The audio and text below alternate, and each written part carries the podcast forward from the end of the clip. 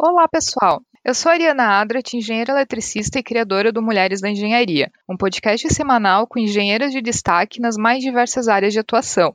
Durante as minhas conversas com elas, vamos falar de seus projetos, carreira, novas tecnologias, cases de empreendedorismo e muito mais. Eu tenho certeza que vou aprender em cada episódio, espero que você também. E para saber um pouco mais sobre Mulheres da Engenharia, só acessar o nosso site www.mulheresengenharia.com ou seguir a minha página pessoal no LinkedIn ou no Instagram, onde vou sempre compartilhar as novidades. E a minha convidada para esse episódio muito especial é a Marcela Ribeiro Gonçalves, que é engenheira de controle e automação e criadora do Blockchain Brasil. E é justamente sobre blockchain que vai ser a nossa conversa hoje.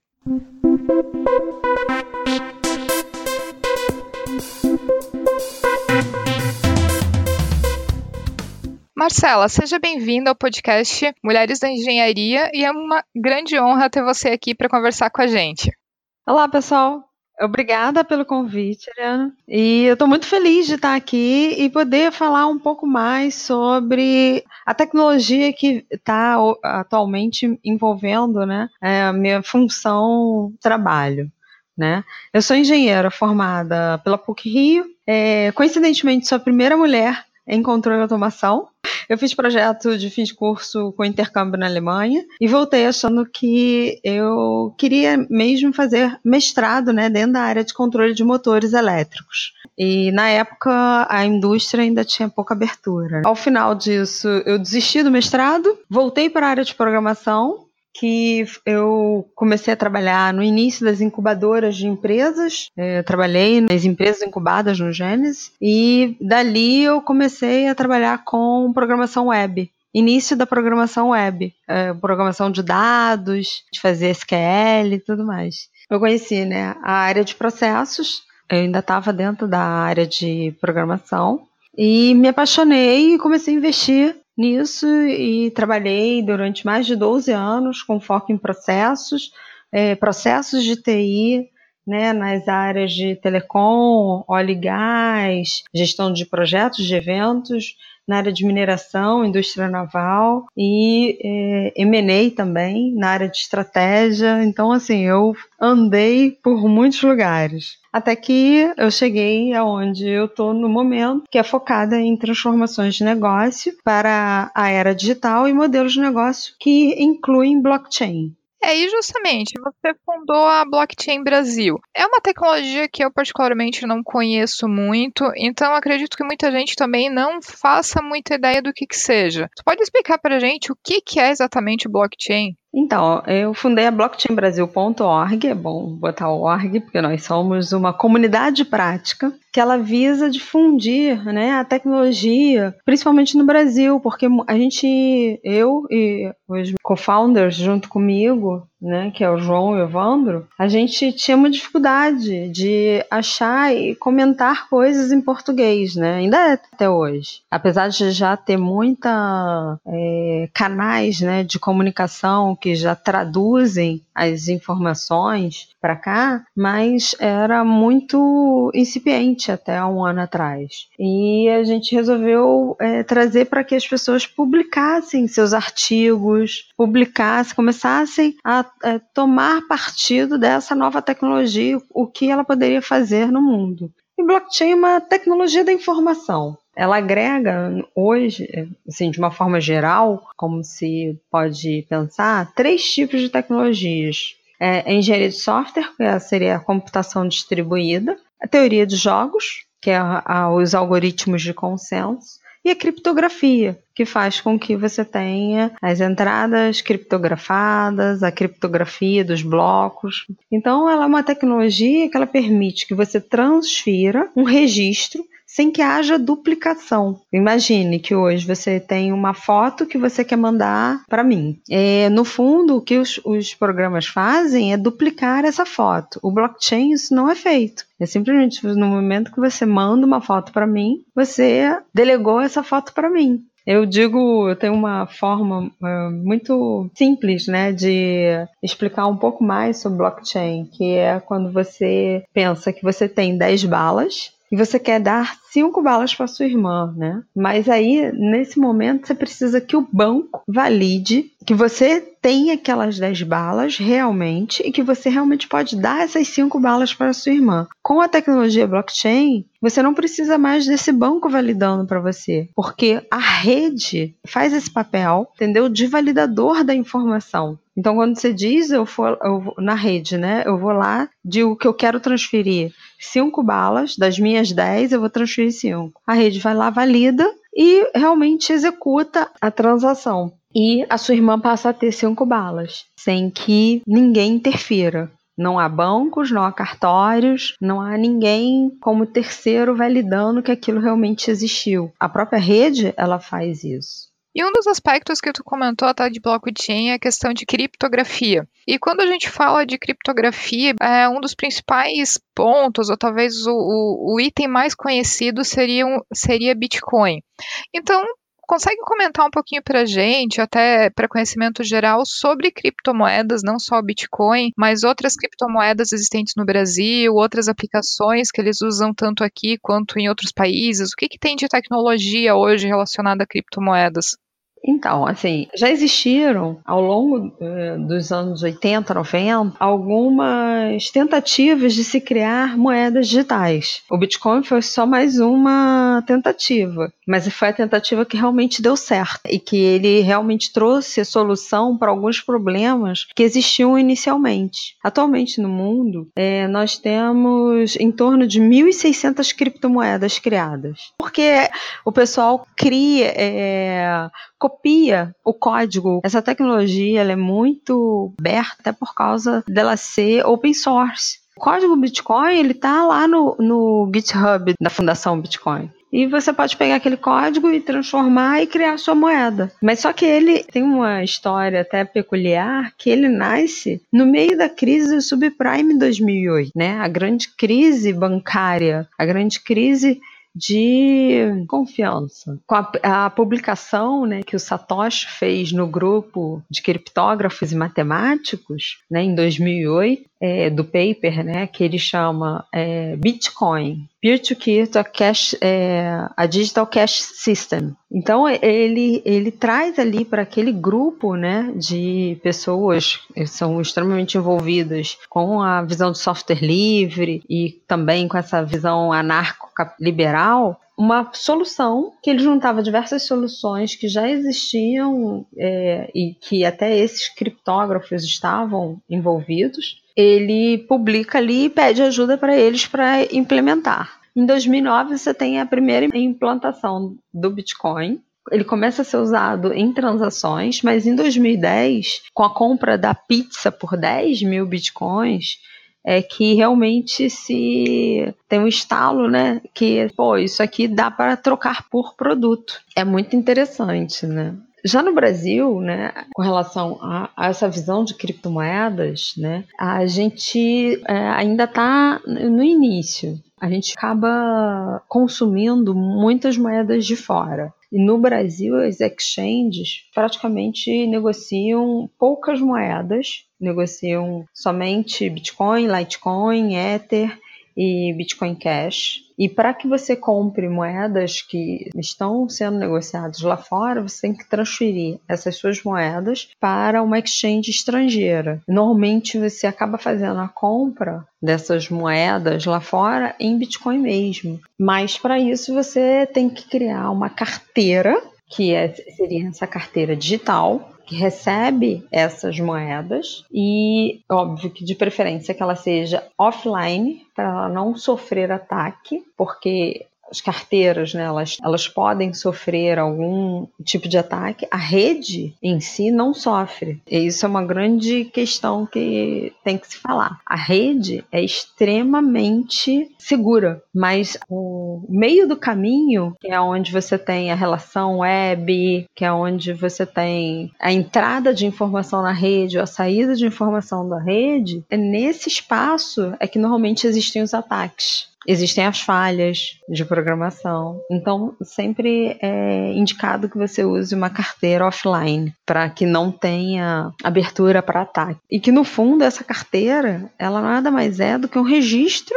de dados, assim como você tem um registro de um PDF. Ah, o registro é o número de bitcoins que você tem. Pode ser 1, pode ser 0,05, pode ser 2, 3. Essa carteira não faz nenhuma acumulação de juros. O registro ele tem valor a partir do que o mercado dá para ele que daí a gente até ouve muita especulação em cima do Bitcoin, de quem comprou um Bitcoin na época hoje é milionário, não necessariamente, né, mas eu acho que tem muito mais gente, porque assim, ele já teve tantas altas que a pessoa sempre achou assim, pô, esse vai ser a maior alta, vai lá e vende. Esse vai ser a maior alta, vai lá e vende. Então, assim, muito pouca gente realmente comprou até o, o boom passado. Algumas se deram bem, mas poucas. E assim, como aplicações, você tem diversas aplicações surgindo aqui no Brasil. Tem algumas que já estão começando a ser conhecidas, como a Paraty, que é um, como se fosse um, um YouTube no blockchain. Você disponibiliza seu vídeo e por você disponibilizar seu vídeo, você ganha, tem uma remuneração. Em cima disso, as pessoas que dão like também podem ter uma relação lá de garantir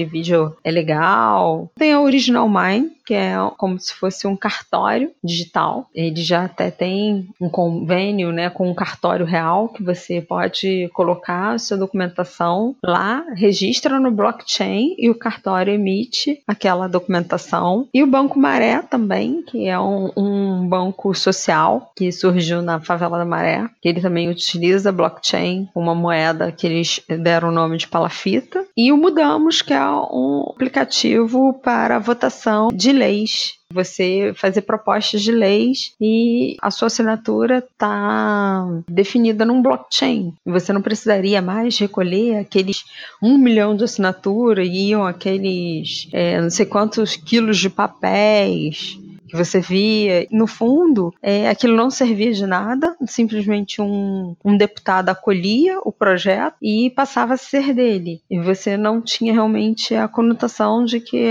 como a, a Constituição prega, de você ter projetos de população fez.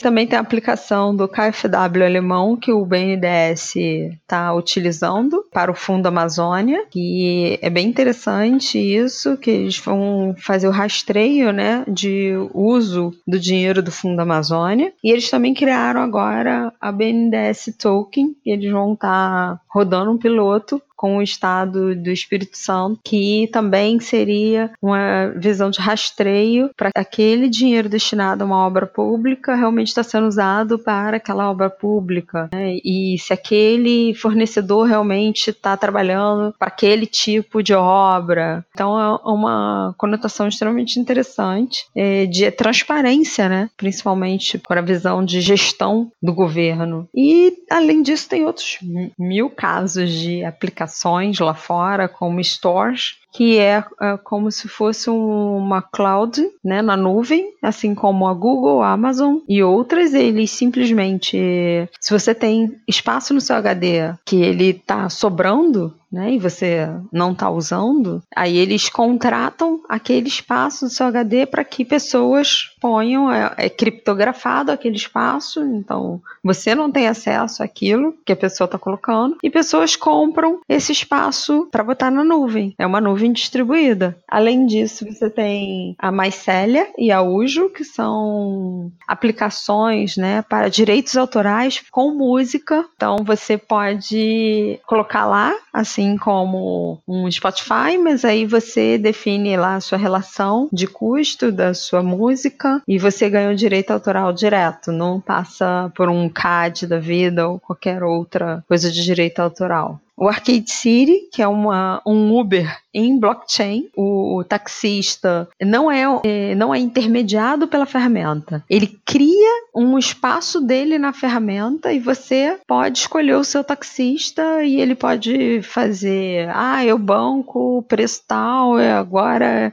eu tô fazendo, ele vai fazendo o preço dele, não existe um preço fixo. Se ele quiser cobrar mais, ele cobra, mas se ele quiser cobrar menos, ele cobra e ele vai ter tantos passageiros, ele faz a movimentação dele. O Abra, que é uma transação, é, é um banco, né, de transações e tem um exemplo da Abra muito legal que era de uma pessoa que mora no Canadá. Ela enviava dinheiro para a mãe nas Filipinas todo mês e antigamente ela pagava um custo absurdo por causa do custo de transação de envio de dinheiro pelo Master Union da vida e demorava cinco dias ou mais. Com a Abra ela compra lá os bitcoins dela ou alguma coisa assim ela transfere para a mãe, chega no mesmo dia, e a mãe, é, lá nas Filipinas, eles têm pessoas como se fossem encarregados para fazer essa transação, entendeu? Você se cadastra como essa pessoa para a troca do dinheiro da conta para o dinheiro local. E, e com um custo de 2, 3%, enquanto ela pagava um custo de 15% de transação. Aí, assim, tem Slockit, que é uma ferramenta com IoT, e aí ele já tem hoje, seria uma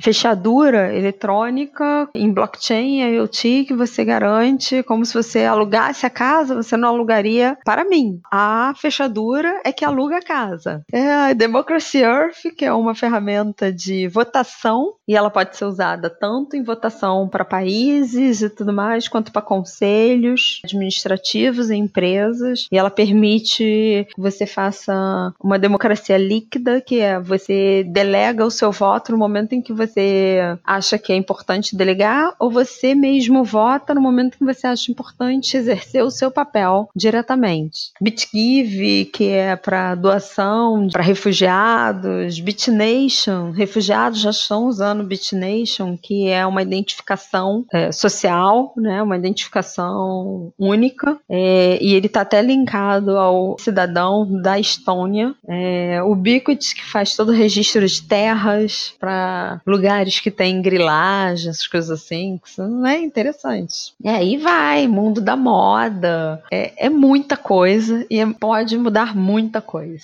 que segue muitos aspectos grandes tendências, né? Que é, por exemplo, é a transparência da, dos organismos públicos, é o compartilhamento, por exemplo, o compartilhamento do meu HD aqui que eu não estou usando. Cada vez mais, o próprio Uber é um sistema de compartilhamento de veículos.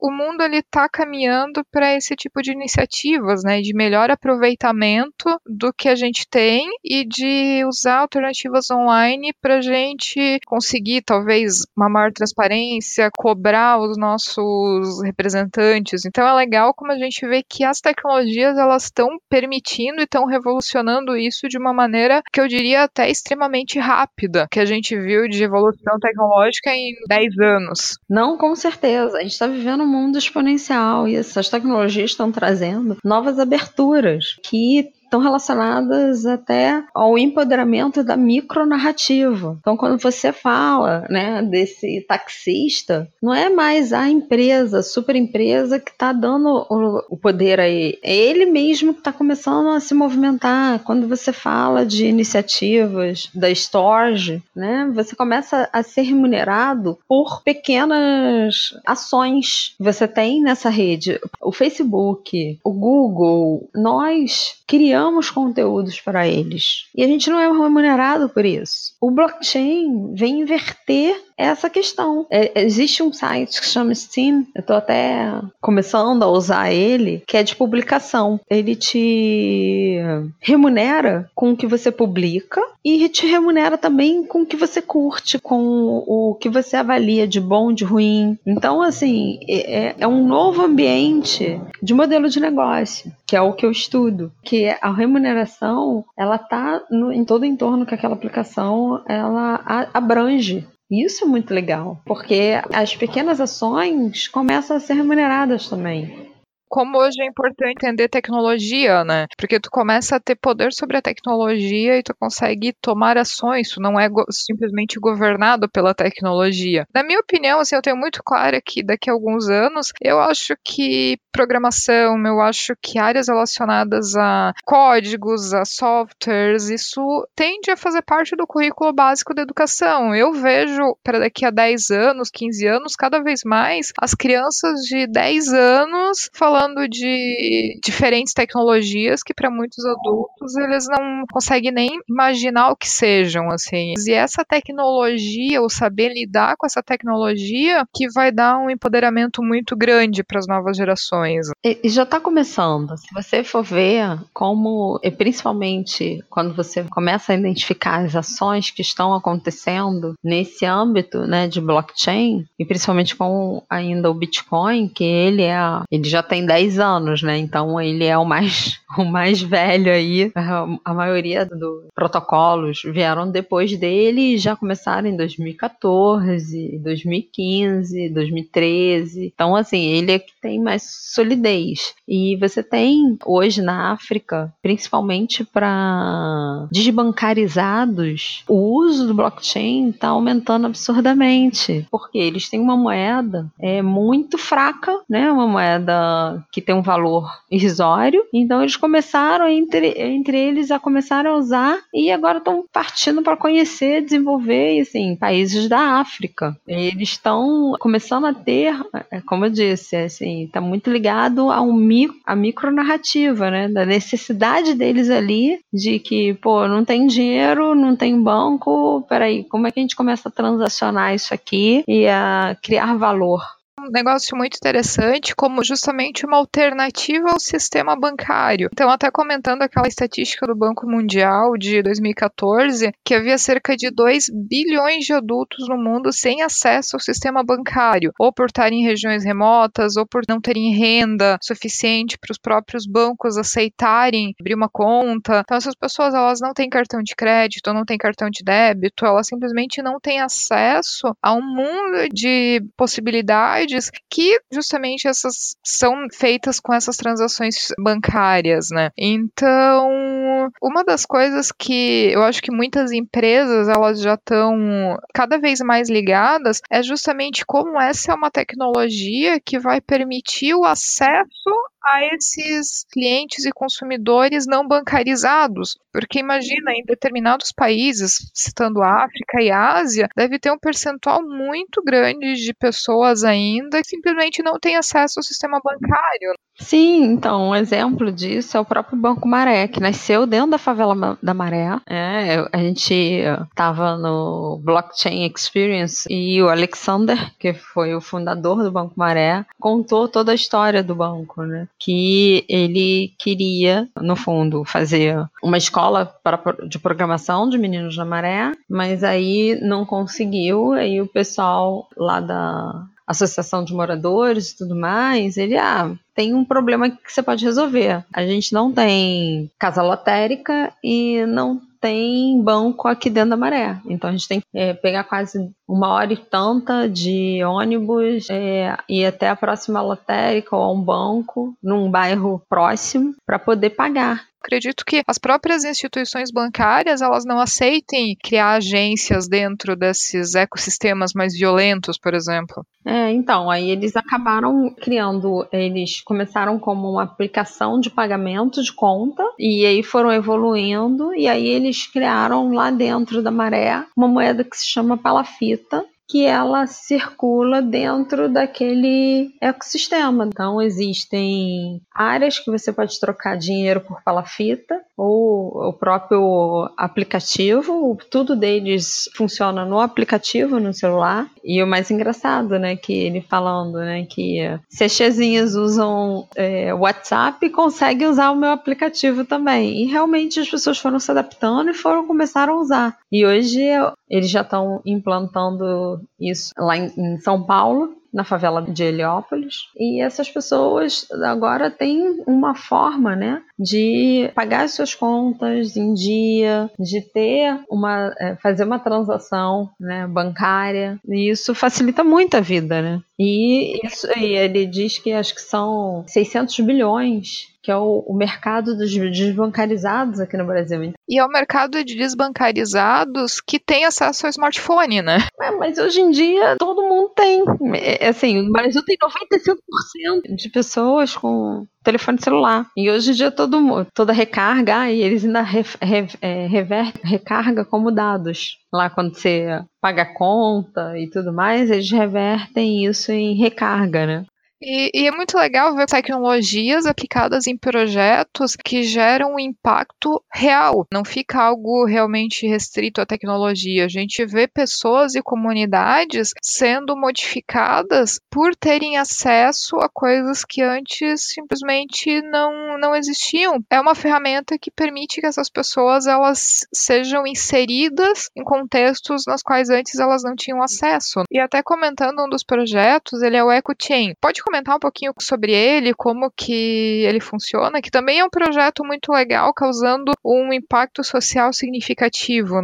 É, ele usa muito essa questão né, da tokenização dentro da visão daquele ambiente, daquele ecossistema né, e daquela comunidade. Então, o EcoChain é um projeto com perfil social que ele visa implementar um sistema de gestão de resíduos sólido que envolve, né, principalmente famílias de baixa renda. Qual ele vai lá num posto, né, aí tem os catadores e tudo mais. Eles é, levam o material reciclado ao posto de troca. Essa troca ela produz um token que são enviados para uma carteira, né, dessa pessoa e ele tem lá algumas lojas e empresas conveniadas que aceitam aquele token. Aí ele chega nessas lojas e compra seus produtos ou serviços relacionados àquele token ele cria essa visão, né, essa tokenização com blockchain, ela visa muito essa criação de um ecossistema, né, de valor, porque você, antes você nem ligava para fazer reciclagem e tudo mais. Não, agora você vai conseguir fazer com que, em vez de você só ganhar o tanto centavos da latinha, você vai ganhar algo que tem um valor maior e que você vai conseguir trocar por coisas que sejam mais eficientes para você. Realmente muda essa relação. E,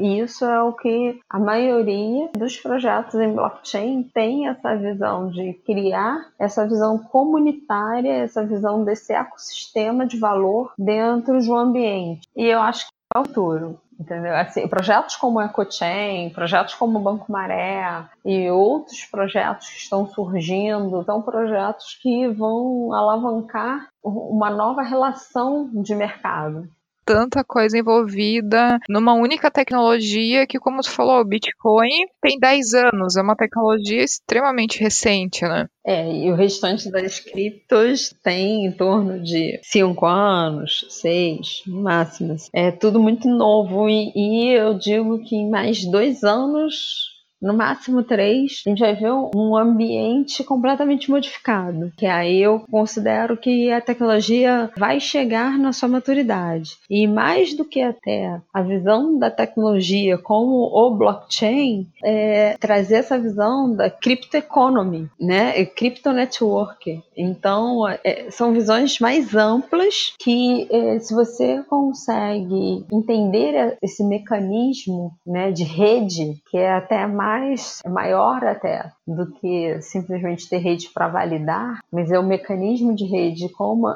existem as relações de valor entre elas, isso vai mudar muita coisa. E uma coisa também que a gente percebe é a falta de conteúdos em português, que nem tu mencionou, né? A gente já tem muita coisa de tecnologia, mas infelizmente ainda não é muito acessível porque grande parte do material de qualidade publicado hoje, ele é inglês. Eu acho que com o tempo vai ficar mais acessível, vai ter mais sites, que nem até o próprio blockchain, brasil.org, trazendo material em português, e isso não só na área de blockchain, mas na, em várias áreas de tecnologia que a gente vê que tem muita gente engajada em realmente trazer esse conteúdo de qualidade é acessível, porque a gente sabe que apesar de tudo, não é todo mundo que tem a facilidade de é, ler ou de entender um material produzido em algum outro idioma, né? O que eu acho que tende a melhorar com o tempo, mas hoje em dia ainda é algo um pouco restrito. Sim, verdade. Mas assim, é se aprofundar e pesquisar a ler, assim, até a gente que está estudando, está no meio, né? É muito difícil porque muita coisa, como eu disse, são 1.600 moedas. O último ranking que eles fizeram, levantamento das principais market cap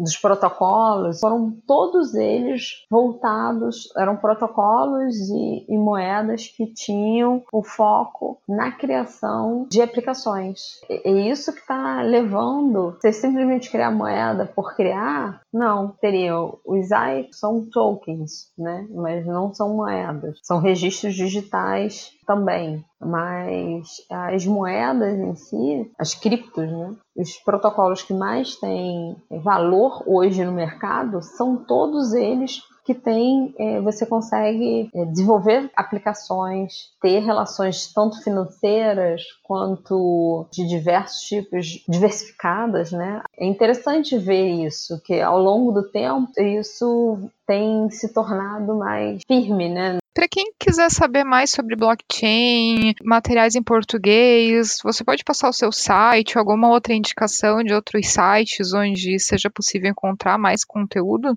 Ah, sim, tem. Tem o nosso site, o www.blockchainbrasil.org. Lá tem alguns artigos, algumas avaliações, é, não são avaliações, mas de ICOs que a gente tem contato, que a gente acha que é legal divulgar e por aí vai, aplicações é, e, e eventos. É, a gente também faz eventos aqui no Rio, São Paulo. O Criptomoedas Fáceis traz é, muita tradução, muita coisa interessante no, do meio cripto, né? Mas também muito foco em moeda. Sites lá fora, é, ler livros, eu indico o livro do Don Tapscott, é, Blockchain Revolution, para iniciantes mesmo. Ah, eu indico a Melanie Shaw, que ela tem um livro sobre tecnologia de blockchain. Eu indico Antonopoulos, que é um dos primeiros a escrever sobre criptomoedas, e muito, muito bom o livro dele. O Mogaya, que eu acho muito interessante o livro dele de negócios.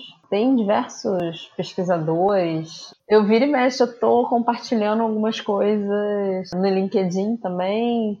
E para finalizar, se tu pudesse desse teu tempo de trabalho, desde que saiu da engenharia ou até no tempo trabalhando com blockchain, um aprendizado ou dar um conselho para quem talvez queira iniciar um, que aprendizado ou conselho que tu poderia citar para essa galera? Ah, do conselho é a única coisa que eu faço, seja autodidata. Não tem outra, entendeu? Desde o início, na faculdade, eu tive que aprender a estudar sozinha, buscar o que está se falando no mundo, que tecnologias estão vindo, buscar seguir pessoas que estão falando de inovação, tecnologia, de coisas que vão acontecer. Eu acabei indo para blockchain dessa forma, porque eu estava estudando até process mining, tem muito mais a ver com o que eu já fazia, né? É que a mineração de processos é uma forma né, mais automática de você fazer análise de processos usando machine learning. E é, eu estava estudando sobre isso e eu comecei a seguir um professor em Harvard que ele colocou lá cinco tecnologias para o mundo. E uma delas, né, ele falava de indústria 4.0, IoT, é, Big Data, inteligência artificial. Ok, isso tudo já era do meu conhecimento. Quando ele falou blockchain, eu, oi, que negócio é esse? Eu nem conhecia criptomoedas, né? É engraçado que eu vim pelo outro lado. Eu vim pela tecnologia mesmo. Então aí eu fui estudar e eu fui entender e começar a procurar mais. É, eu estudei alguns códigos, eu, e dali eu fui entender que, nossa, isso realmente mudava modelos de negócio. A tecnologia em si não precisa ser o digital, tá? Tecnologia é o ambiente como um todo, né? Relações são tecnologia, podem ser vistas como tecnologia. Concordo totalmente, assino embaixo todos os teus comentários aqui, com certeza. E Marcelo, eu queria te agradecer muito por tu ter aceitado participar aqui do nosso podcast. Eu tenho certeza que todo mundo que ouviu aprendeu muita coisa. Foi muito legal poder compartilhar isso com todos os nossos ouvintes. Muito obrigada. Ah, eu que agradeço, porque, assim, é... eu tô falando de algo que eu gosto muito e, pessoal, para quem ouviu esse podcast, se tiver algum comentário, crítica ou sugestão, é só enviar um e-mail para Ariana, arroba mulheresdaengenharia.com ou então acessar o nosso site www.mulheresdaengenharia.com e deixar seu comentário. E se você gostou desse episódio, ficarei muito feliz se puder compartilhar com outras pessoas que podem gostar também. Então, um abraço e até o próximo episódio.